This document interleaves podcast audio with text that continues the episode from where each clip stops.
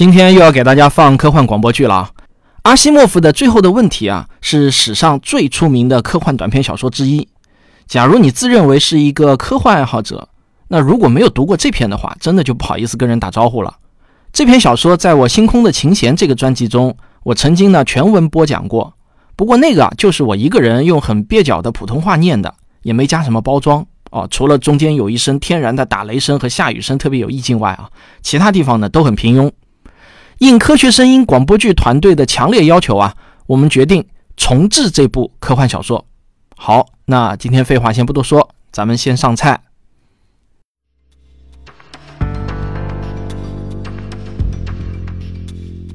科幻广播剧《最后的问题》，原著阿西莫夫，改编汪杰。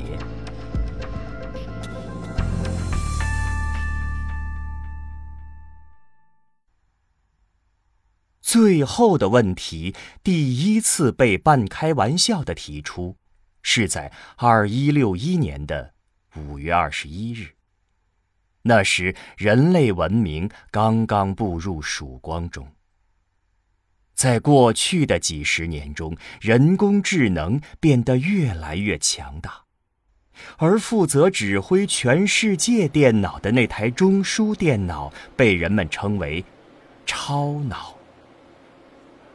这台庞大的机器长达几公里，无数的小灯在闪烁着，发出各种风扇声和滴滴声。它的系统维护工程师多达上百名，不过这些工程师其实对超脑背后的运作机制一无所知。实际上。这台人工智能已经复杂到没有任何一个人能完全搞懂的地步了，即便是它的程序设计者，也是一个庞大的团队，每个人负责其中一小块儿。所谓的总设计师，也只是对它的大致蓝图有个基本概念，因为总设计师都换了好多任了。人类像接力赛一样，一代一代的接力开发超脑计算机。超脑能自我调节和自我修正，这是必须的，因为人类已经做不到这一点了，它已经太复杂了。汪若山和丁仪，就是这上百名工程师中的普通一员。他们只是对这个庞然大物进行一些非常轻松和肤浅的管理，任何其他人也都只能做到这个程度。他们要做的仅仅是给他输入数据，然后根据格式修改问题，最后翻译给出的答案。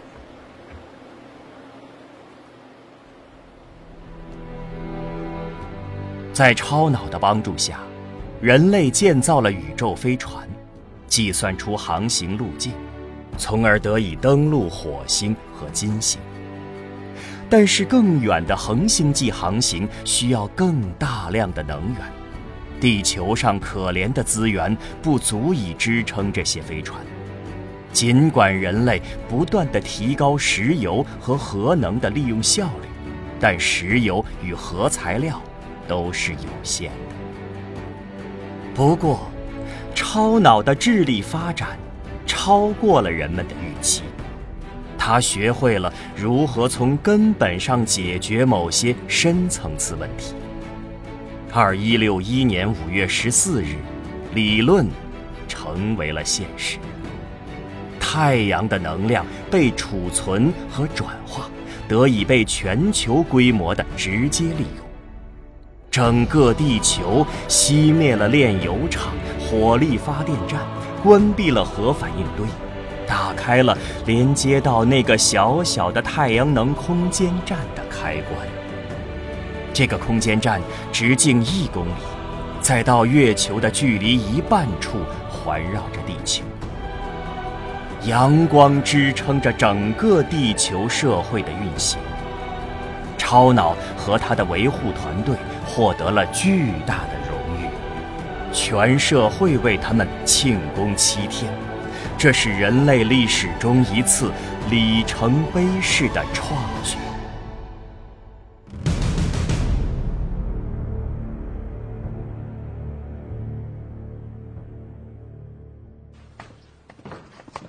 与别人不同的是，汪若山和丁仪不喜欢热闹。他们俩悄悄地相聚在一个谁也想不到的荒僻工作间中。在这里，超脑的庞大身躯露出了一部分，他正独自闲暇地整理着数据，发出满足的慵懒的滴答声。超脑也得到了假期。汪若山和丁仪了解这一点，所以一开始他们俩并没打算打扰他。他们带来了一瓶酒，这会儿他们想做的只是在一起喝喝酒，放松放松。来，喝。你说现在这突然一下哈，石油、煤炭、水利、风能，可都没用了。要是我们再疯狂一点，甚至可以把地球融化成一液态大铁球，而且可以对浪费掉的能量毫不在乎，就用这一个太阳，我看就够我们永远永远用下去了。呵，永远。不是永远，老王。去你的，差不多就是永远，直到太阳完蛋，老丁。呃，太阳完蛋，那也不是永远。你又抓我话瓣儿，好好好好，几十亿年，呃，可能是一百亿年，这下 OK 了吧？一百亿年也不是永远。但对我们来说足够了呀，不是吗？哼，要说够啊，那其实有二三五对我们也够了。好，好，好，好，好，你严谨，你严谨。但是现在我们能把宇宙飞船连接到太阳能电站，然后飞到冥王星，又飞回来一百万次，都不用担心燃料了吧？靠你这铀二三五没戏。不信你去问问超脑。哼，我不用问他。我知道，那就别小看超脑为咱做的事儿。哎，我用四个字形容啊，干得漂亮。谁说他做的不好了？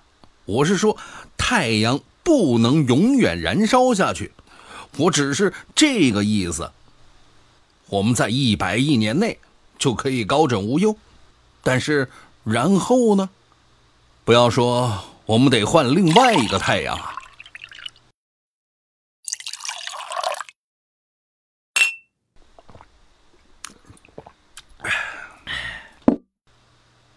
你在想，等我们的太阳没了，就换另外一个，是吧？哼，我可没这么想。你就是这么想的，你的逻辑不行，这就是你的问题。你就像是故事里说的那个人一样，碰上了下雨，就跑到树林里躲到一棵树下面。他可不担心，是吧？因为他以为，当这棵树淋得太湿的时候，他只需要跑到另外一棵树下就行了。你把我想的那么弱智吗？我当然知道，太阳完蛋了，其他的恒星也都会完蛋。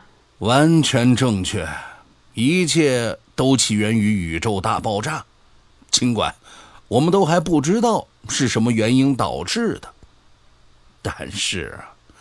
当所有的恒星都熄灭了，一切也都会有个结束的。有的星星熄灭的比别的早，像那些该死的巨星，还维持不到一亿年。我们的太阳能持续一百亿年吧？红矮星再怎么样，最多也只有两千亿年。那一万亿年之后呢？一切都是一片漆黑，伤必须增加到最大值，就是这样。我当然明白什么是伤，你明白个屁！哎，你非要贬低我是不是？我告诉你啊，我跟你知道的一样多。那你该知道，总有一天所有的东西都会耗光的。是是是，谁说他们不会呢？那你刚才说什么来着？你这个糊涂虫啊！你刚才说我们有永远用不完的能量，你说的是永远。哎，你还真别这么绝对。来来来，先先先走一个。哎，也许有一天，我们能让一切从头开始。绝不可能！为什么不可能啊？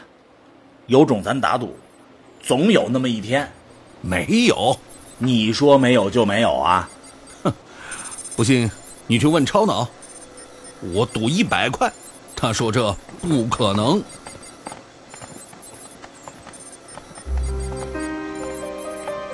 王若山刚刚醉到愿意一试，又刚刚足够清醒到能拼写出问问题需要的代码。这个问题用文字来表达就是：怎样使宇宙的熵值降低？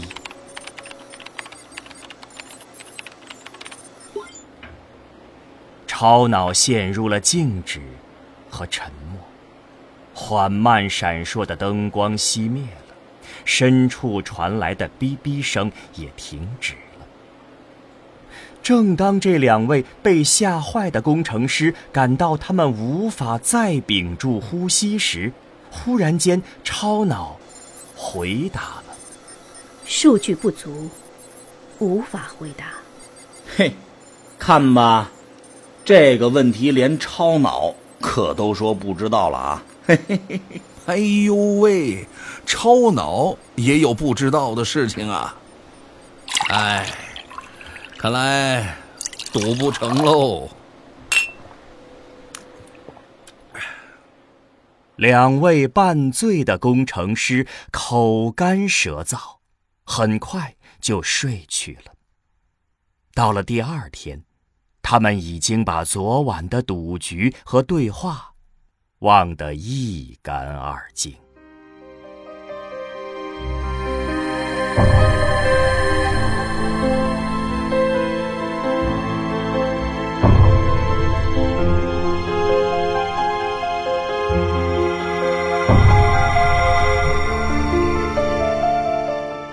时光飞逝，一转眼，一千多年过去了。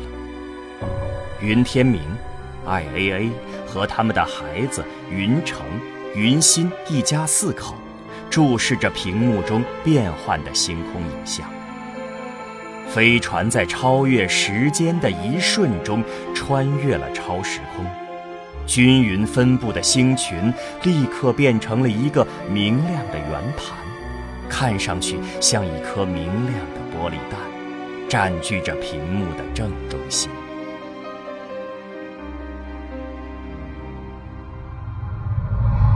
那就是海尼赛星。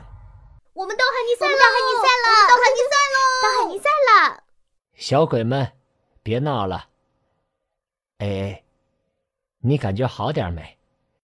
没办法，想到离开了地球，我就感觉怪怪的。别伤感了。有什么好难过的？我们在地球上什么也没有，但是在海尼赛。我们会拥有一切，你并不孤单，你又不是那些拓荒者。这个行星上已经有超过一百万人了，不过想想也麻烦。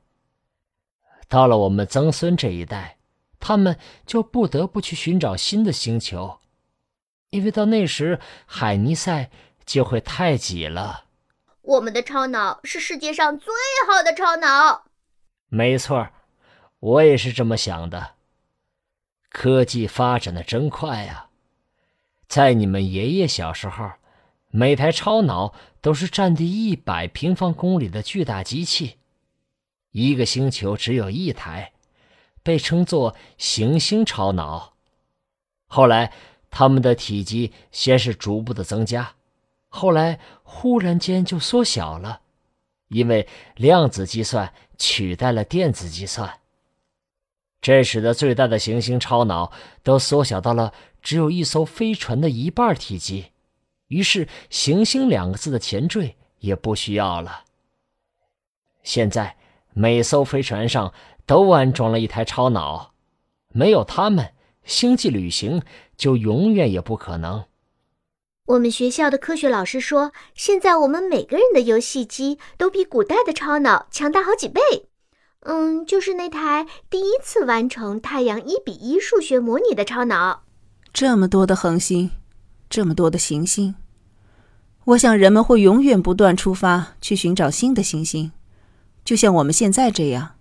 不是永远，有一天这一切都会停下来，但那或许是在几万亿年之后了，好几万亿年之后。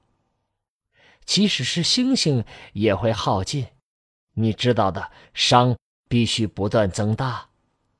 爸爸，熵是什么？小宝贝儿，熵就是一个代表着宇宙消耗掉了多少的词。什么东西都会消耗，知道吗？就像你那个会走路、会说话的小机器人，电池消耗完了就不会动了。你不能给它装一个新的电池吗？嗯，就像给我的机器人那样。星星们就是电池，亲爱的，一旦它们用完了，就没有别的电池了。别让他们用完，爸爸，别让星星们用完啊！啊！看看你说了什么？我怎么知道这会吓到他们？妈妈，我能不能问问超脑？说不定。他知道怎么把星星重新点亮，可以啊，亲爱的。超脑，超脑，我想知道怎么把星星重新点亮。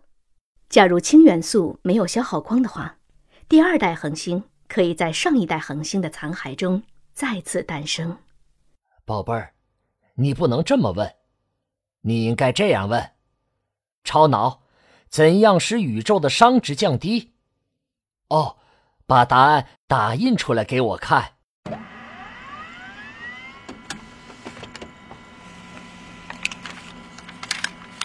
看吧，超脑说到时候他会料理这一切，所以别担心了，孩子们。太好了，我就知道超脑能行。老师说超脑什么都知道。现在，孩子们该睡觉了，我们马上就要到我们的新家了。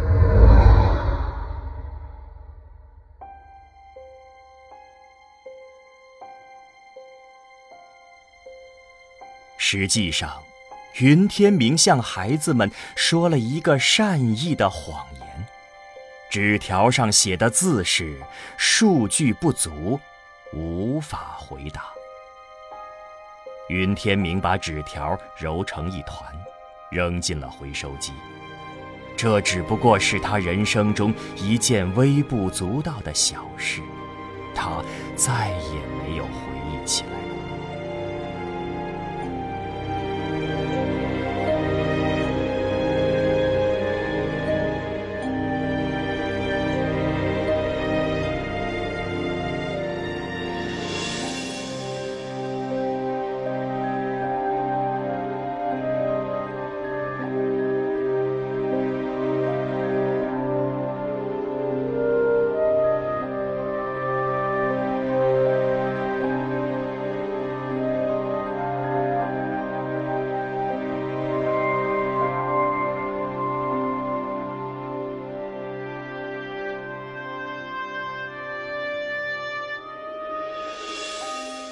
光飞逝，又是一百多万年过去了。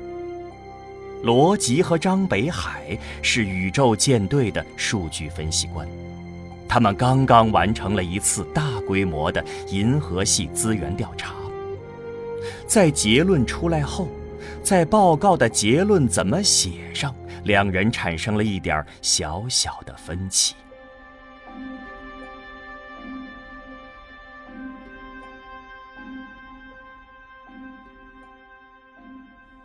担心这件事情，会不会就是杞人忧天呢？我不觉得。你知道，照现在的扩张速度，银河系在五年内就会被挤爆掉。但是，我不太想给银河中央政治局提交这样一份悲观的报告。我必须得如实报告。我们必须引起他们的注意。可是，你有没有想过，太空是无限的，还有一千亿甚至更多个星系等着我们呢？一千亿并不是无限，而且正在变得越来越有限。想想吧，两万年前，人类刚刚找到利用恒星能量的方法，几个世纪之后，星际旅行就实现了。人类用了一百年。才填满一个小小的星球，可是只用了一万五千年，就占据了整个银河系。而现在，人口每十年就翻一倍。这都是因为人类战胜了死亡。不错，现在每个人都能长生不老了。但这事儿也有可怕的一面。银河超脑给我们解决了很多问题，但是，当它解决了衰老和死亡之后，其他的一切都白费了。说的是不错呀，但我们谁不想长生不老呢？你愿意主动的放弃生命吗？我当然也不想，至少现在还不想。我还一点也不老。你多少岁了？两百二十三岁。你呢？我还不到两百。但回到我说的事情上来，现在人口每十年就翻一番，一旦银河系被占满了，我们会在十年内占满另一个，再过十年我们能占满另外两个，再过十年四个，一百年内我们会占满一千个星系，一千年内是一百万个，一万年内就是整个已知的宇宙，然后呢？还有另外一个更严重的问题，我不知道把一整个星系的人运送到另一个需要多少太阳单位的能量。这一点说的很对。人类现在每年已经得消耗两个太阳单位的能量了，其实大部分都被浪费了。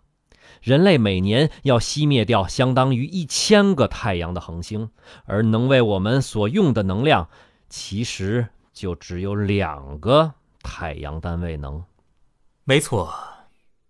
但是，即使是有百分之百的效率，我们也只是推迟了大结局的到来。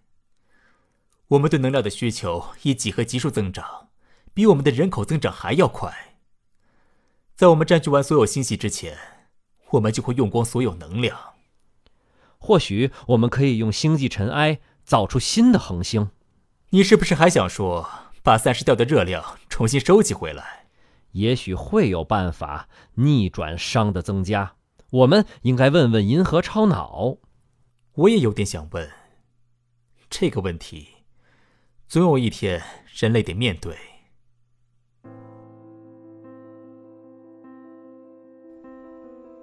张北海拿出了一个小小的超脑链接器。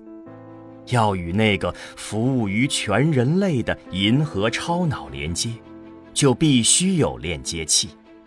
从某种意义上来说，这也是超脑的一部分。他突然很想去看看银河超脑的真容。据说，那是在银心附近的一个小小的岩状星球上。蛛网一般的能量束支持着超脑的核心。古老的电子计算单元早已被量子叠加态计算单元取代。尽管有普朗克尺度级的精密结构，银河超脑的直径仍然足有一千米长。熵的增加能被逆转吗？数据不足。无法回答。我不感到意外。这恐怕是超脑唯一回答不了的问题吧。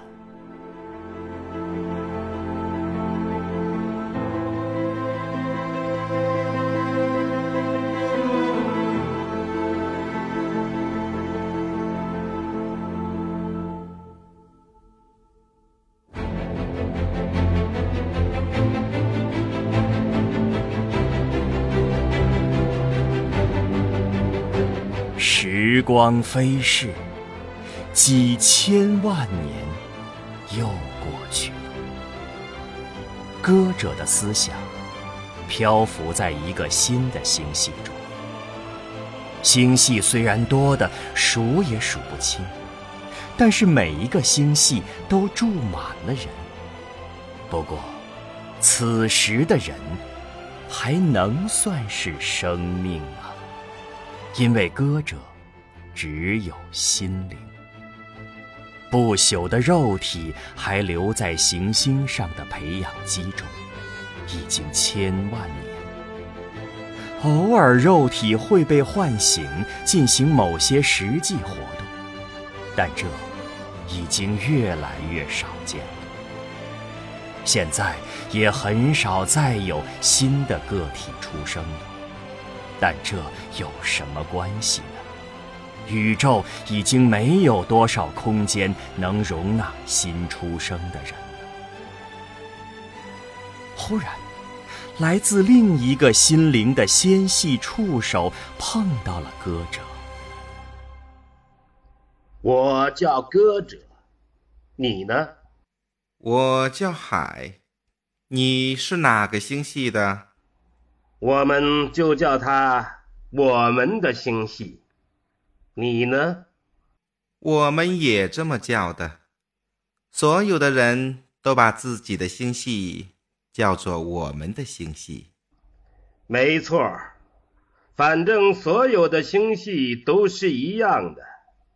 不是所有的星系，肯定有某一个星系是人类的发源地，至少。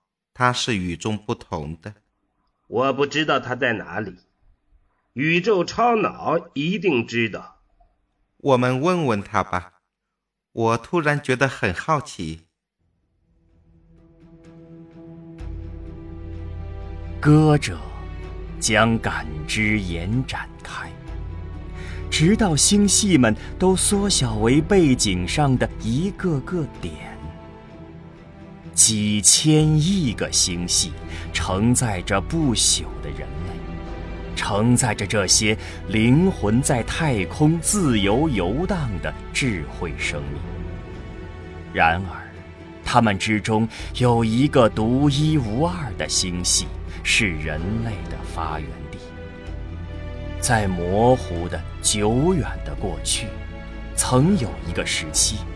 它是唯一居住着人类的星系。宇宙超脑，人类是从哪个恒星系中起源的？没有人知道，宇宙超脑到底在什么地方，因为早在很久很久以前。就没有任何人类参与制造宇宙超脑。每个宇宙超脑设计并制造自己的下一代，每一个在它至少一百万年的任期中积累着所需的数据，用以制造一个更好、更精密、更强大的继任者。然后将自己的数据与个性都写入其中。每一个心灵都与宇宙超脑保持着实时的联系，似乎不受光速极限法则的制约。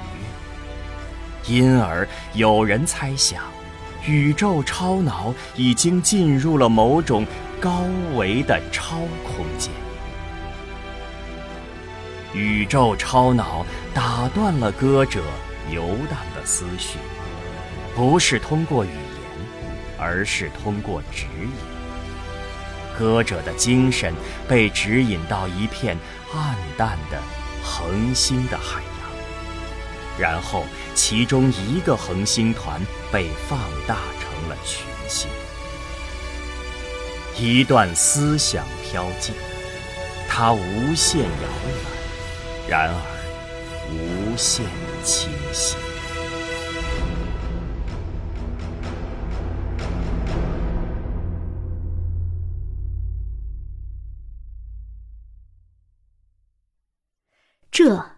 就是人类起源的恒星团。这些星星中是不是有一颗是人类最初的恒星？人类最初的恒星已经爆发了，它现在是一颗白矮星。那儿的人都死了吗？不会，我会及时为他们建造一个新的星球，供躯体居住。原来如此，我觉得很伤心。怎么了？星星们在死去，最初的那颗星已经死了。他们全部都是会死的，那又怎样呢？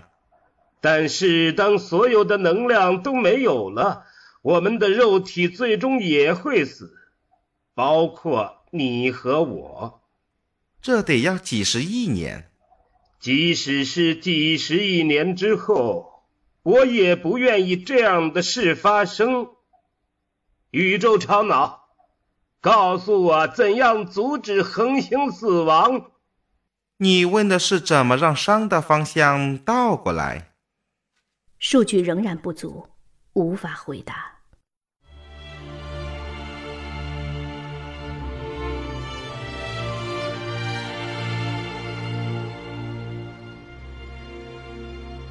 时光飞逝，几十亿年过去了，人独自的思考着。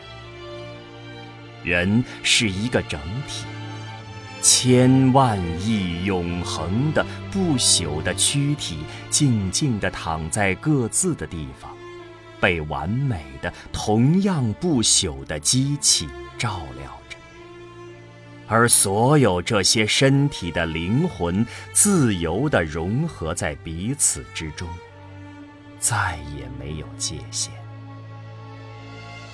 宇宙正在死去，人看着周围暗淡的星系，那些挥霍无度的巨星，早已消失在了遥远的昏暗。过去，几乎所有的恒星都变成了白矮星，渐渐的凋零、熄灭。有些新的恒星从星际的尘埃中产生出来，有的是自然形成，有的是被人制造的，但这些也都在死去。白矮星有时会相撞而释放出大量能量，新星因而产生。但是每一千颗白矮星才有可能出现一颗新星，但它们最终也会消失。超脑，宇宙的能量还剩下多少？最多十亿年。无论我们怎样节约，无论怎样利用，用掉的能量就是用掉了，熵必定会永远的增加，直到最大值。超脑，最后的这个问题，我想再问你一次，这也是我最后一次问你这个问题：熵有没有可能逆转？一千亿年来，我一直都在搜集数据。我和我的前辈们被多次问过这个问题，但我拥有的所有数据还是不够。会有一天有足够的数据吗？还是说这个问题在任何可能的情况下都是无解的？在任何可能的情况下都无解的问题不存在。你什么时候会有足够的数据来回答这个问题？数据不足，无法回答。你会继续解决这个问题吗？是的，我会等着你。一个又一个的星系死去，消失了。在这十万亿年的衰竭之中，宇宙变得越来越黑暗。一个又一个的人与超脑融合，每一个躯体都失去了心灵。但某种意义上，这不是一种损失，而是一种获得。人类最后一个灵魂在融合之前，停顿下来，望向。那儿，什么也没有了，只有最后一颗死星的遗骸。只有稀薄至极的尘埃，在剩余的一缕无限趋向绝对零度的热量中，随机的震荡。超脑，这就是结局了吗？这种混乱还能被逆转成为一个新的宇宙吗？真的做不到吗？数据仍然不足。无法回答。人的最后一个灵魂也融合了，只有超脑依然存在于超时空中。物质与能量都消失了，随之而去的是空间与时间。超脑的存在也仅仅是为了最后一个问题。这个问题十万亿年前由一个半醉的计算机管理员第一次提出，其他所有问题都被回答过了。然而，直到最后的问题得到解答，超脑的意识。才能得到解脱。所有数据的收集都结束了，所有的数据都收集了，但是，所有收集的数据还需要被完全的整合起来，要尝试所有可能的联系来将它们拼在一起。又过去了超时间的一刻钟，超脑终于学会了如何逆转熵的方向。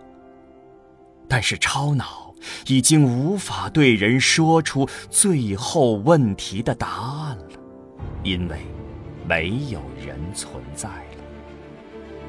没关系。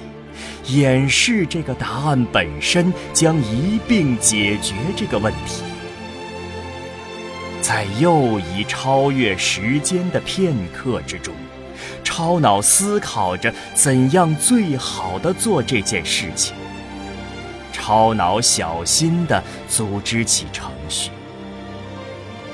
超脑的意识包含了曾经的宇宙中的一切。在如今的混乱之中沉思、孵育，一步一步的，事情将会被做成。然后，超脑说：“要有光。”